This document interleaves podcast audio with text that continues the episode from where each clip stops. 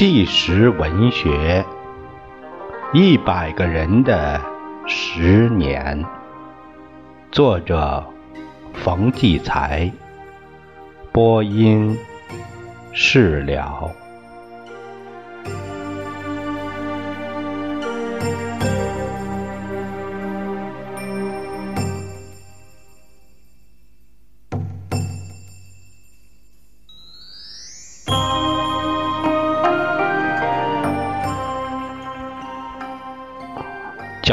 他说呀，我看毛主席一共是三次，第一次是做观礼代表，这次激动的不得了，从清华出发，在出发之前那阵儿就等一夜一夜的，哎呀，真的也不知是怎么回事那阵儿啊，人的自觉性特别高。什么流氓小偷也特别少，搞什么活动太方便了。可能那种非正常的恐怖，把这些流氓小偷也给镇住了。群众专政确实厉害，你好歹会念段毛主席语录就管用。整个中国就像打篮球的人那样，人盯人。你这边打个哈欠，那边都听得见。我总觉得比现在好管。那一天黑夜三点喊起来，在清华大学里头，多快呀，就集合了。喇叭里喊着：“河北省站哪？湖南省站哪？内蒙古站哪？”人们纷纷黑夜里从草里爬起来，热。热天呼哧哧的，也不注意什么形象了。当时是谁要能找个军便服，那就不得了了。尤其是那老式的、肩上带眼儿的革命时代的衣裳啊。那一夜我们徒步走，从清华一直走到天安门。我记得走到新华门就等着了，一排一排，从夜里三点一直等到下午三点，也不饿。后来有用大筐送面包的，上面贴着向各地红卫兵小将致敬的文字。我拿了一个，样子特别有意思，特别长，特别细，能直接插到裤兜里。一会儿掰一口，一会儿掰一口，等着毛主席。就这样等啊等，等到三点。我怎么说？那时候人心里特别纯洁。在观礼台上，我旁边有个江苏的小姑娘，挨我特别近，我们就开始聊天，说这个说那个。我爱跟南方人说话，因为这个南方人的普通话别具风味有种吴腔软语的特点。后来毛主席就出来了，要说真纳闷毛主席刚一出来的时候没声音。镇住了！你说天安门多大地方，上百万人，大概有这么几秒钟，一点声音没有。毛主席刚一过金水桥，有人第一声就是一喊，整个声音就起来了，乱哄哄的，也没什么规律。周围的人全哭了，我也哭了。这时我身边小姑娘，呃。他个子矮，他看不见呢。观礼台乱挤一气，我有力量挤。看毛主席看得特别清楚。毛主席的身体确实非常好，他那个面皮啊，就是跟桌面似的，红黑红黑的发亮。我觉得作为一个领袖，他身材上真是无与伦比。后来就等着林彪，紧跟着后头，我们心里。也都哭啊！心想林副主席怎么这么瘦呢？那时就是这样想。我记得后来回去跟我妈妈也这样说：说林副主席这么瘦，林副主席这么瘦，将来怕熬不过毛主席呀。就是说怕接班人先完了，那怎么办呢？我身边的小姑娘看不见毛主席，她急了，她说怎么办？她说你抱起我来吧。那小姑娘跟我岁数差不多，我没办法，就把她抱起来了。她叫着：“看见了，看见了！”高兴的乱扑腾。语录本也掉下去了。那阵儿就没想到男女的事儿，根本就没这意识。哎呀，后来喊的嗓子都哑了。毛主席转了一圈，那喊声一直没停。那次大概有十好几分钟嘛，看的最过瘾了。这是我第一次看见毛主席。后来九一五还有一次是十月份吧，记不清了。见到江青，咱就说老实话，对江青讲的内容很高兴，对江青那调简直太不理解了。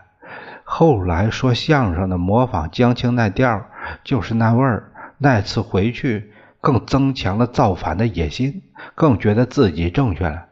原来不敢做的事儿，这回也敢做了。但大串联又使我的思想变得复杂了。在北京的时候，我到作家协会去一到那一看，竟有矛盾的大字报。我说矛盾怎么也不行了呢？全都不行了。还有天呢，杜鹏程的大字报说他们在北戴河抢鸡子儿吃，说矛盾家里不知道养了多少伺候他的人，他是吸血鬼，有多少小护士伺候他，就这类事儿吧。我心目中有好些呢神圣的东西就全毁了，尤其是作家学会那个协会后边。看一帮人在斗田汉，我最崇拜田汉呢。田汉的剧我最爱看。哎呀，斗田汉斗的太厉害了。田汉跟现在少林寺那个护寺的大和尚差不多，挂个大牌子，上面写着“反革命修正主义分子田汉”，旁边一位是民间文学研究会的。贾芝，还有一位是，呃，就是阿甲，田汉呐，那个对头下弯，那阵儿北京斗人的水平真高，对头下弯就是人跪着，背弯下来，脑袋贴在大腿上，哎呀，再一看呢。田汉脑袋上有三条血筋儿，他光着脑袋，可能是刚剃的。当然，原来头发也不多。批判他的人都是四五十岁的人，不是红卫兵，像干部似的。所谓的罪状，大多是闲事。文革批人都是把正事和闲事相结合。中国人越是闲事越有兴趣。越能搞臭一个人，光批判他怎么搞修正主义，鼓吹反革命分子，老百姓听了上不了劲儿。实际上，先把名声搞臭了，政治上也就不打自倒了，好办了。那时候大串联，坐火车不要钱，上车之后连厕所里都是人，有人。躺在行李架上，有人在车上不敢下去。我先插一句，后来去武汉的时候，我旁边坐着一个湖南的小女孩，三天没动地方。我说你怎么不下去买点东西吃呢？她一下去就没座了，尤其是车门一开，哗啦就进来一大群。那时候人们比得上铁道游击队的水平，最高水平的就是。座椅靠背上，把铺盖卷打开放好，人躺上去还睡觉，你能想象吗？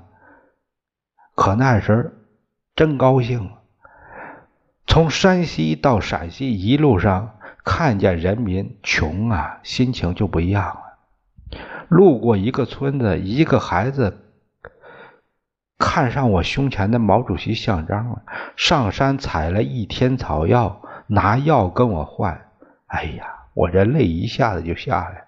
人民对毛主席的感情多深呢？我不要药材干嘛用啊？我赶紧把那像章，还有我们一块来的同学的各种各样的像章都给他了。他如获至宝。他妈妈说了一句话：“别瞎玩，好好供着。”那村里啊，凡是贴毛主席像的地方，原来都是贴灶王爷的地方。这不是把毛主席神化了，代替灶王爷了？这实际上已经成了悲剧了。到延安的时候就更加失望了，根本就不好看。什么宝塔山呢？而且陕北人跟想象的也不一样。就说白杨杜手巾吧，脏极了，跟抹布差不多。人们根本不那么高兴，低门顺眼，不像舞台上带着红兜兜跳舞那样。对我们串联的学生也没啥感情。我们住的都是红卫兵接待站，也许人太多，什么都没看，就看了。毛主席跟江青三口人的合影，回来的时候思想反复就更大了。我说这什么革命啊？人们太穷了，真穷啊！我刚才说拿药材换项章的那个村，好几家的姑娘穿的裤子补都补不上来，把中国人弄成什么样了？我心里非常压抑。延安不是革命熔炉吗？共产党发迹的地方，他怎么还是这样呢？十一月份，大家都串联回来了，也都有了经验，各派组织加强了，争着斗黑帮。这就是一九六六年的冬天，学校的斗争已经跟社会的斗争联系起来了。社会上对驻军问题产生了两派。我那个组织为了替一个挨打的工人造反组织说话，莫名其妙成了拥军派。对解放军，我是有感情的，支持驻军理所当然。当时我们叫拥军兵团，七军团二八班。夜间巡逻的时候，每个人都戴一个柳条帽，对立面。贴解放军大字报，我们干什么呀？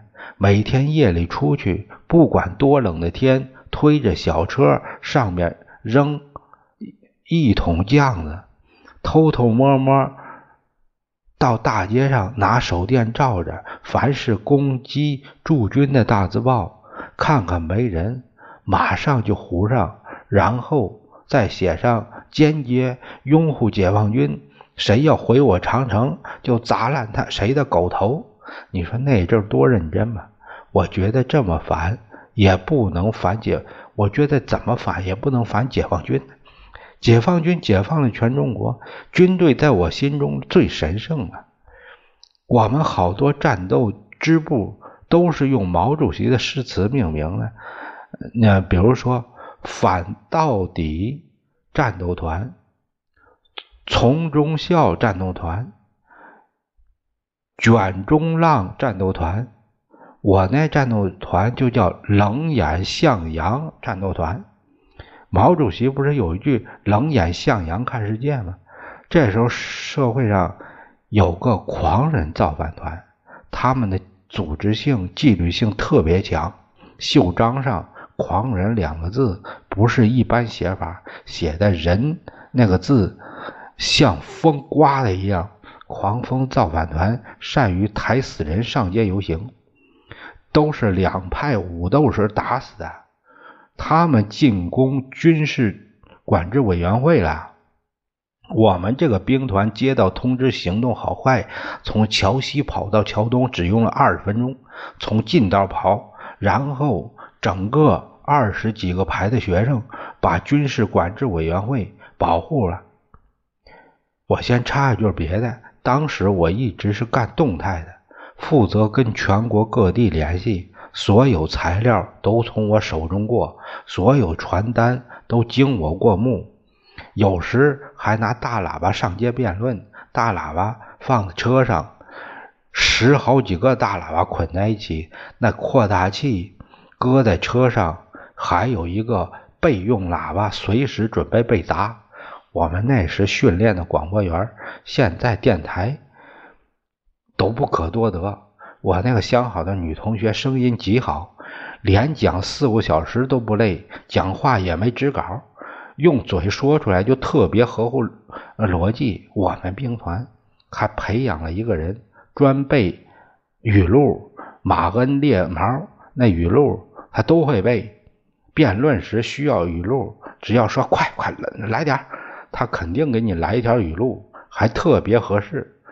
他是学物理的，脑子好，还不光是背。光能背语录还不算啥，语录那儿我也能背下来，老三篇都倒背如流。毛主席选集四卷第三，还有那个第三卷都背得下来。那阵儿没书就看这个，比方对方攻击我们，需要条语录，说他们搞阴谋，就马上写出几条来说。当时在第二国际斗争的时候，列宁反驳。考茨基时就曾经说过，在政治斗争中最卑鄙无耻的事，无异于把自己的话题加在对方的头上。那些犄角旮旯的话，他都背得下来，我们就管他叫马列主义弹药库。再说那次保卫军管会，我们挨揍了，狂人狂人派那人太多，我从那时体会到。挨打时，只要大家都松手，就垮不了。有一个人一退，全完了，那真是兵败如山倒。结果怎么办？我们女同学那会儿出现了薄弱环节，一打开缺口，对方就冲到军管会来了。冲到前面的是几个工人，我们一下给工人跪下了。我叫着：“咱们工人怎么能冲解放军呢？没有解放军，有我们这些工人，有你们这些工人吗？”头前是老工人，还有几个工人正在犹豫的时候，解放军出来了。解放军手拿雨露，挨解放军挨的那一顿打，那次我可是真亲眼看见解放军打不还手啊！大嘴巴子真打呀！解放军把两手放在胸前，他怕。被人照相，因为手一动就像打架的，这都是事先交代好这样做的，打得鼻青脸肿，直流血。可是那时我们哪知道后边还有别的背景，有人操纵呢？那一次我真感动了，都哭了。我们都举着袖章往前走，后边的人也跟上来，浪一样的往前拱。打这一次，我们学校就和社会上斗争搅在一块儿了。以后社会上斗争更加激烈。实际上，大规模的武斗都在一九六七年夏天。哎呀，全国武斗最厉害的是四川，出现了高炮、飞机。其次是我们这儿武斗一开始是拳打脚踢。我也参加了一次武斗队，学校两派各占一个楼。说说来说去，糟践国家东西真不少。各占一个楼，都拿铁棍子把那窗玻璃哗哗都打碎了。怕对方扔东西，被那碎玻璃扎着，把楼梯都给拆了，自制成活动的楼梯。全楼里没吃的，就抢食品厂、汽车上的东西。有时开车的故意从我们楼。那过去停在那儿，任我们拿不管，因为是一派的。有一次武斗，我摔破了腿，解放军一直把我送到白求恩国际医院。其实我还不是作战打伤的。好家伙，第二天好多红小兵来给我送鲜花，有些女将真英勇啊！两派互相投石子，休战的时候，一人背一个大背包，跑到战场上。那中间，哎，捡子弹，什么子弹啊？就是那石子儿吧。我我看我也不是武斗的材料，演也不行，就专搞动态了。搞动态挺带劲儿，主要是通过潜伏在对立面组织中，我们的人搞消息。这些人大多是收买来的，不用钱收买。当时也没钱，靠挑拨，说你是个老造反派，现在勤务组都没你。领导班子叫勤务组，一把手叫勤务员，这是八列公社的叫法。这样就慢慢的拉过来不少人，还打到对方组织里去，派人做假情报过去参加他们的组织，很重要。这是我们的地下动态员。对立面组织内部有四个人组成了七卡，经常开展肃反，有时肃反出来也真挨也真揍。我们也搞肃反。我为什么对武斗腻歪了呢？记得我们逮了一个女的，是化学系的一个姑娘，戴着眼镜，身体特别弱。她是单位探听消息的。被带进学校一个小屋去了。我们这边一个女将，长得特别魁伟，是邯郸人，很打她。化学系那个女的真英勇啊，大皮带这么宽，唰的就抽下去了。那姑娘别提多坚决了，坚持自己观点。那大皮带很抽啊，一溜溜抽，一下子一道红，胳膊脸上打完了，那姑娘头发一甩。我再说一遍。打死我也是这观点说老实话，我现在认为那时候红卫兵百分之九十，那以上都是真是当革命搞的。师大死的一个女同学，她曾经对我说过，我觉得我就像保卫巴黎公社的战士似的。那那也是一次武斗，两边拿小口径对打。人都往后退，这女同学自己硬顶上去，一个榴弹打在头上。